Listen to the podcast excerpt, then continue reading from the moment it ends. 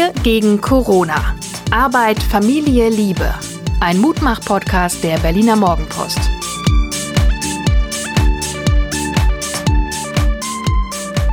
Hallo und herzlich willkommen. Hier kommt die 52. Ausgabe des Mutmach-Podcasts der Berliner Morgenpost.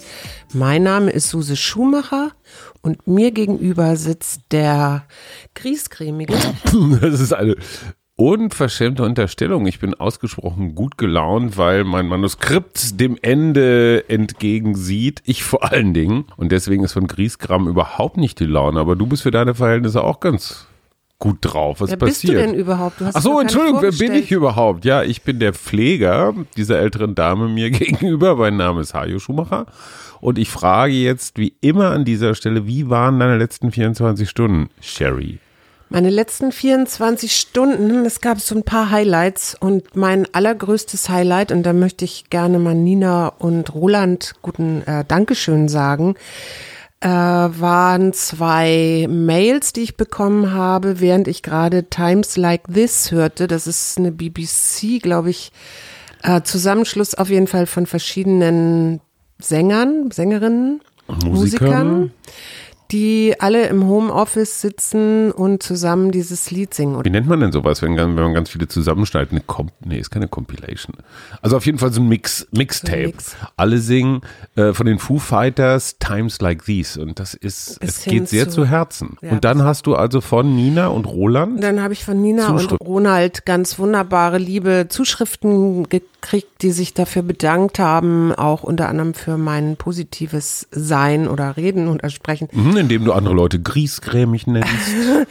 Und ich, ich, ich habe dann, musste dann spontan wirklich weinen, weil, also ich war so gerührt, wenn man so sitzt und hier diesen Podcast jeden Tag vorbereitet oder ich hier sitze, dann denke ich immer darüber nach, na, hört den überhaupt jemand und wie kommt das rüber und so weiter. Und das war heute so ein, ah, das war so Öl auf meinen Mühlen oder. Oh, Öl auf meine Mühlen ist auch sehr schön. Öl auf meine Kette. so. Und dann kam diese Frau tatsächlich so tränenüberströmt ein Zimmer weiter zu mir und sagte, nimm mich mal in den Arm, es ist so schön. Und es war echt süß. Es war sehr zu Herzen gehend. Danke Nina, danke Ronald für Ich glaub, diesen Ronald, ja. Moment. Und deine 24 Stunden. Also, ich hatte ein, ein Zwischenspiel, was mich selber ein wenig erschrocken oder zumindest überrascht hat. Ich war Samstag, jeden Samstag laufen mit dem guten Olli, so Richtung Grunewald, Wannsee. Dann war ich einkaufen. Dann haben wir zusammen gefrühstückt und dann habe ich mich mal eben kurz hinlegen wollen und bin vier Stunden später nach wirklich komatösem Schlaf wieder aufgewacht und hatte kein schlechtes Gewissen und gar nichts, einfach so den halben Tag verpennt. Ich fühlte mich wie unser 15-Jähriger. Und es war großartig. Normalerweise denke ich immer, boah, du faules Schwein, du hättest jetzt noch dieses und jenes und das Fahrrad muss auch repariert werden und und und. Mein innerer Preuße war irgendwie weggesperrt. Das war das eine. Und das zweite war, wir sind relativ spontan bei Freunden. Wiebke, Stefan, eingefallen und Wiebke hat einen wirklich köstlichen Moskau Mule angerührt. Und den haben wir da einmal schnell inhaliert, waren socially ziemlich gedistanced und sind dann wieder nach Hause geschwankt. Ja, Das das, fand ich, war schön. ja. Mir ist eins aufgefallen, jetzt allerdings so weniger bei unseren persönlichen Begegnungen, aber auch so aus Gesprächen. Es gibt inzwischen doch schon sehr unterschiedliche Hemmschwellen oder wie soll ich das sagen, also Empfindlichkeiten, was den Umgang mit Corona angeht. Bei einigen hat man das Gefühl, so die Normalität ist schon fast wieder da, man umarmt sich, man sitzt zusammen. Und bei anderen ist noch wirklich eine große Panik da, die die Regeln mehr als, als sklavisch einhalten. Und es wird der Tag kommen, wo auch wir auf alte Freunde treffen, die das anders handhaben als wir. Und Ich glaube, das wird eine große Herausforderung für die nächsten Wochen und Monate. Jetzt diese Menschen, wenn sie es zum Beispiel besonders locker sehen, jetzt nicht als, als gewissenlose Monstren wahrzunehmen und trotzdem die eigene Position klar zu machen. Also es wird so ein permanentes Aushandeln sein. So wer ist wie sensibel. Wenn mir das passiert äh, und ich auf jemanden treffe, das ist ja auch schon passiert, den ich gut kenne und der da auch ein bisschen lockerer ist, ich meine angefangen vielleicht sogar bei unserem großen Sohn oder so, dann nutze ich immer das, dass ich versuche aus meiner Sicht heraus zu, zu sprechen und eben zu sagen, was das für mich bedeutet. Ja? Mhm. Und dann gibt es eigentlich immer so ein, doch so ein Verständnis auch wieder. Und ich glaube, das ist genau die Krux an dem Ganzen. Also wir hatten das ganze Paradox ja schon. Ne? Also auf der einen Seite haben wir diese Regeln im Moment und dadurch niedrige Zahlen äh, ist das natürlich für Leute, die jetzt nichts, keinen Betroffenen in der Nähe haben oder schwer nachvollziehbar und für die Jüngeren wohl auch noch mehr. Es gibt sogar zwei Forscher, die jetzt dabei sind, mal zu schauen, wer steckt eigentlich wen an. Mhm. Und da gibt es so eine Richtung, so eine Tendenz. Das ist noch nicht schwarz auf mhm. weiß, aber es aber gibt so eine Tendenz, dass es wohl eher die Jüngeren sind, die das weitergeben, weil die eben auch einfach wahrscheinlich lockerer sind damit. Und, und wenn du jetzt, haben, ne? wenn du jetzt noch mal nach Kreuzberg guckst, zum 1. Mai, ne, da ähm, unsere Kreuzberger äh, Bürgermeisterin äh, Monika Herrmann hat das Corona-Party genannt, was da abends passiert ist, nämlich wirklich wenig Leute mit Mundschutz, die meisten ohne und alle sehr dicht. Und äh, gut, das waren jetzt nicht nur Jüngere, aber da gibt's eben einfach äh, inzwischen schon wieder so Tendenzen. Und das beobachte ich im Übrigen auch im Internet, also gerade auch bei Facebook, wo junge Frauen sich da äh, empören und sind jetzt von unsere Freiheit Freiheiten Ja, genau, unsere genommen. Freiheiten immer. Ich habe so ein hm. bisschen die Sorge, wenn wir jetzt weitere Lockerungen haben und es dann womöglich wieder einen, einen Anstieg gibt, äh, dass du dann den Bürgern ganz, ganz schlecht erklären kannst, warum du jetzt wieder mehr Verbote machen musst. Also auf der anderen Seite haben wir natürlich, ich würde mal sagen, seit Ostern doch so eine gewisse Erosion, ne? dass man den Eindruck hat, so die Leute sitzen an Badestellen in Parks oder jetzt am 1. Mai ja. dichter zusammen. Ich habe auch den Eindruck, dass die Polizei nicht wirklich Lust hat, jetzt hier als so eine Art äh, ja, Hausmeister oder Parkwächter durch die Gegend zu ziehen, weil, hey, lass es uns ehrlich sagen, die Polizei kann nicht eine Stadt von 3,6 Millionen Menschen auf 1,50 Meter auseinanderhalten. Es geht einfach mhm. nicht. Es funktioniert nur über die Einsicht der Menschen. Mhm. Was ich aber interessant finde, ist ja, die Zahlen sind relativ stabil. Das heißt, obwohl wir alle, ich nehme mich da gar nicht aus, so hier und da mal versuchen, nicht mehr so ganz hundertprozentig den Regeln zu folgen. Ich habe ja auch so einen inneren kleinen. Du äh, hast eine Revolution. So ja, kleine Rebellen in mir. Hey, dieser Reflex, merkst, du siehst alte Freunde zum ersten Mal nach zwei Monaten wieder und natürlich willst du ihnen um den Hals fallen. Das ist einfach ein, also so ein Ur- und Naturbedürfnis.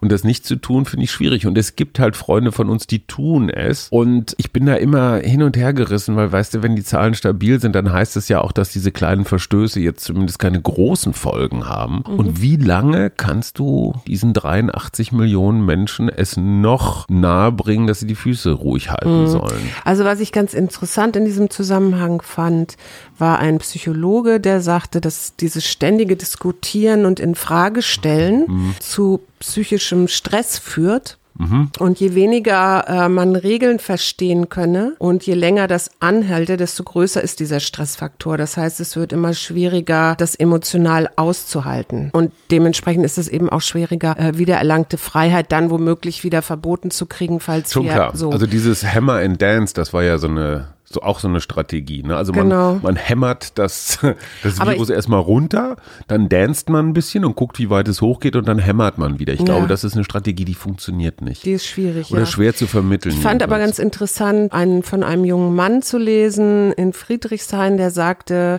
der geht mit seinen Freunden raus, aber die bleiben halt immer in dieser Gruppe.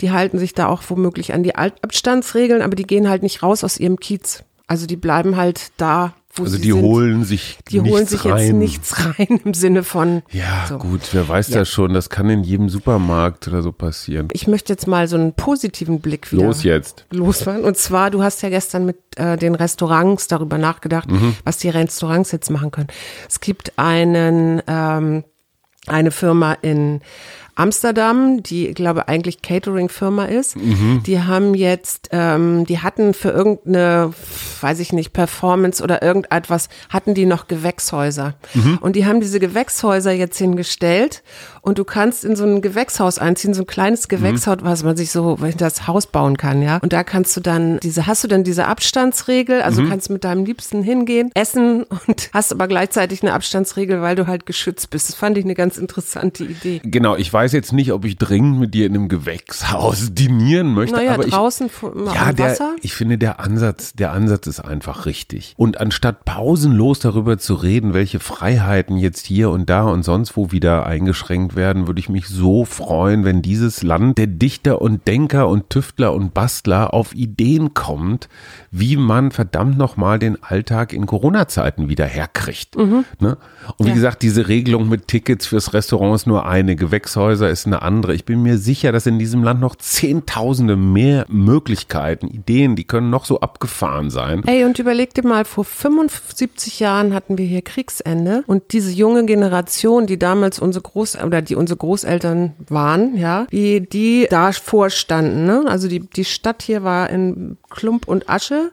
Der Tiergarten Und war ein Kartoffelacker, Wenn du dir dann die Bäume überlegst, waren gefällt. was Frieden eigentlich für ein Geschenk ist und in was, wie gut und frei wir hier eigentlich leben und worüber uns, wir uns hier eigentlich aufregen, dann fällt mir manchmal nichts mehr dazu ein. Ja, wobei wir regen uns gar nicht auf. Ich glaube, Nein. das ist auch eine Wirklichkeitsverzerrung, weil die Schreihälse naturgemäß immer mehr Raum bekommen als die, die sich an die Regeln halten. das stimmt. Es sind über 70 Prozent nach wie vor, die diesen Kurs den die da oben vorgeben, nämlich Abstand halten und langsam wieder anfangen, gutheißen. Ja. Die 20 Prozent, die dagegen sind, das sind aber die, die immer dagegen sind. Das sind auch die, die den Klimawandel für eine Lüge halten. Das sind die, die sagen, Migranten müssen alle im Mittelmeer ertrinken. Das sind die, die sagen, dass die Erde eine Scheibe ist. Und das Ja. sind die, die eine bestimmte Partei wählen, würde ich mal sagen. Ja, Ja, würde ich auch sagen. Die, die wirst du auch jetzt mit Überzeugung nicht, nicht Nee, umgedreht weiß, bekommen, ich nicht weiß. mit Argumenten. Es gibt einen ganz interessanten Faktor, auch darüber habe ich gerade geschrieben. Ach, was mich übrigens noch gefreut hat, ganz vergessen, mein Buch, kein Netz, ist bei Amazon, also schon eingestellt. Obwohl es erst im August zu kriegen ist, kann man es jetzt aber schon vorbestellen.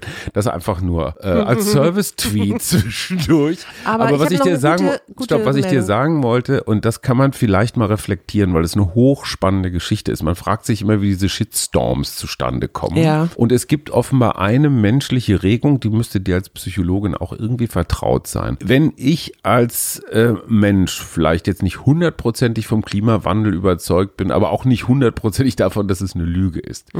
Und ich möchte aber von der Gruppe der Klimawandelleugner gut gefunden werden, dann setze ich mich eher über meine eigene Überzeugung hinweg und finde, es gibt gar keinen Klimawandel, auch wenn ich dran zweifle, weil ich so eine große Angst davor habe, von dieser Gruppe verstoßen zu werden. Ja. Das, was man als Gruppendruck kennt oder früher aus der Klasse, ne, so dieses Ja, Sozialpsychologie ist das. mit der Herde. Das ist schon echt ein merkwürdiger Effekt. Und ich frage mich selber bei meinem Posten und Liken, wie häufig poste oder like ich eigentlich irgendwas, um anderen zu gefallen und wie häufig tue ich das eigentlich, weil ich davon überzeugt bin. Und diese Frage kann sich selbstkritisch, ohne dass ich damit irgendeine Wertung verbinde, aber einfach nur mal so reflektiv stellen.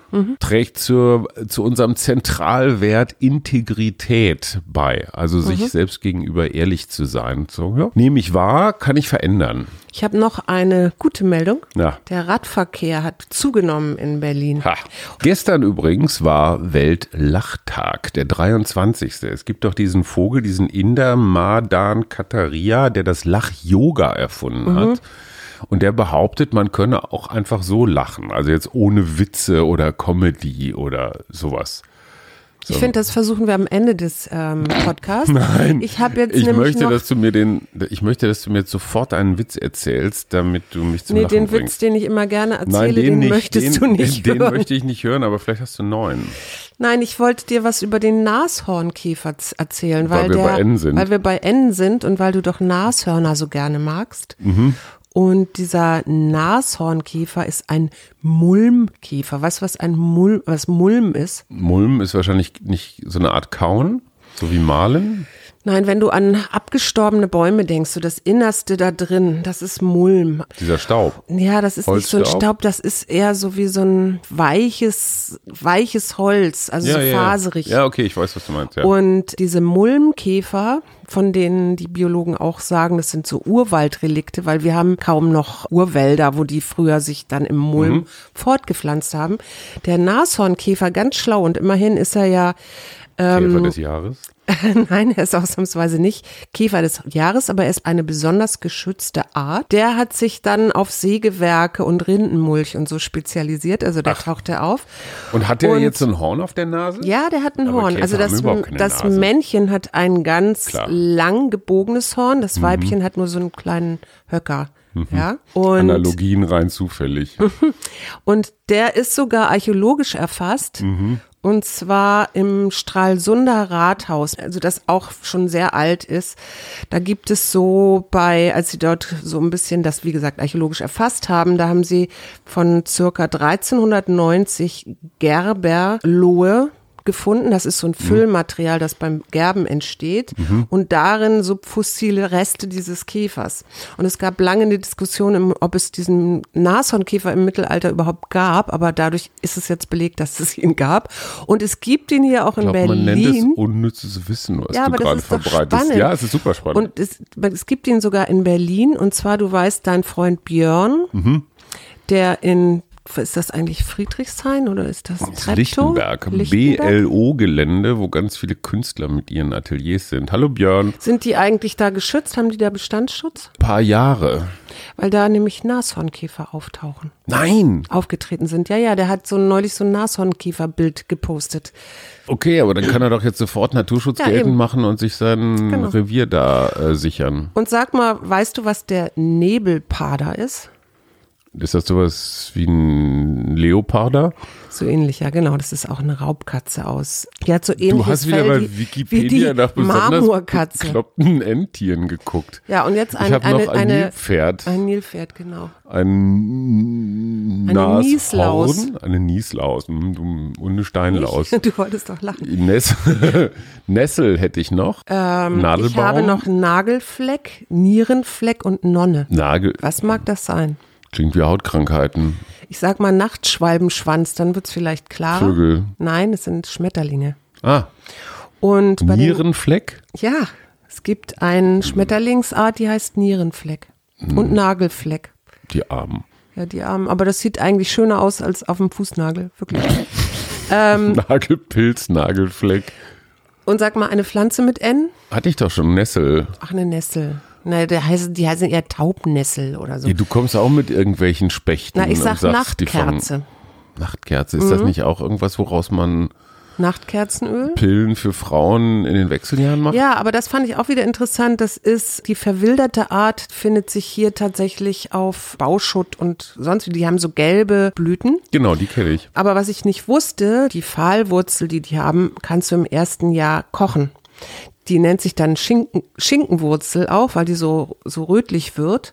Und die soll so ähnlich schmecken wie Schwarzwurzeln. Mhm, das gehen wir jetzt mal probieren. Kannst aber auch ähm, die Blätter essen als Salat und Spinat und die Blüten sind auch essbar. Wusste ich alles nicht, fand ich spannend. Du meinst, wenn die Krise noch ein bisschen weiter zuschlägt, dann, Dann schlagen machen wir uns auf auf der Suche nach Schinkenwurzeln Dann und schlagen wir auf den. Bahndämmen zu, weil die dann teilweise auch stehen. Das ist ein, gut, ein guter Plan, um jetzt rauszugehen und Nachtkerzen Ich zu habe noch eine Sache Na dann. für wirklich Tierfreunde. Der Nabu hat ganz wunderbare Webcams. Und eine Webcam-Geschichte muss ich noch kurz loswerden. Es gibt im Corbusier-Haus, also hier im Westend in Berlin, gibt es ein Turmfalkenpaar, das da brütet. Wo, Das also ist da ein halt Hochhaus, auch, muss man dazu Ja, sagen, ja, da ne? ist auch eine Webcam, die das beobachtet. Und jetzt ist die Mama da verdrängt worden. Mhm. Von einem anderen Weibchen, das hat sich da jetzt auf die sieben Eier gesetzt und Nein. brütet jetzt weiter. Zickenkrieg bei Turmfalken. Zickenkrieg bei Turmfalken. Oh Gott, bin ich froh, dass du keine Turmfalkin bist. dass ich du die Eier schon ausgebrütet habe, die ich hatte. Ja, jetzt. So, okay, warte mal. Die Karte, was wir? mit N? Nein, aber die Karte ist heute Wandlung. Wandlung. Wir sind ja in der neuen Woche. Was fällt Mhm. dir denn zu Wandlung ein? Wie sieht's mit deinem Buch aus? Gibt es da Wandlung vom Manuskript ins fertige Ja, Manuskript das oder wird so? diese Woche passieren. Na super. Insofern wandle ich mich auch vom Manuskript voll zum Manuskript frei. Und ich wandle mich von, hm, jetzt fällt mir gar nichts ein. Was soll ich mich, wie soll ich mich, wo soll ich, wo soll, da fängt der Wandel an? Keine Ahnung, guck doch mal, was dein schlaues Buch Was sagt. mein schlaues du Buch wolltest sagt. doch mal wieder mit Bewegen anfangen. Stimmt, aber meine, meine Lebenswandel. Meine Schulter ist noch nicht ganz wieder klar. Veränderung geschieht, wenn du Verantwortung für dein Gewahrsein übernimmst und dies in deinem Alltag einfließen lässt, jeden Augenblick aufs Neue. Das heißt Perspektivwechsel, oder? Wie Mhm. würdest du das nennen? Ich finde, man kann Wandlung nicht erzwingen. Manchmal merkt man das auch erst hinterher. Passiert von alleine, finde ich, oder unterbewusst. Das kann man sich nicht vornehmen. Aber hier in dem Buch haben sie genau das Gegenteil gerade ja, gesagt. kann sein, aber ich kann ja anderer Meinung sein als Ja, das kannst Buch. du- Und insofern schauen wir uns einfach am Ende der Woche an, wo wir gewandelt Also sind. ich wünsche mir für mich, für diese Woche, eine achtsame Woche wieder in all meinen Dingen, die ich so tue. Und tschüss. Man sollte dieses genervte Gesicht da drüben sich jetzt mal angucken. Was habe ich am Anfang des Podcasts gesagt über dich? Ich kann mich nicht erinnern, Schatz. Na gut. Tschüss. tschüss. Wir gegen Corona. Arbeit, Familie, Liebe. Ein Mutmach-Podcast der Berliner Morgenpost.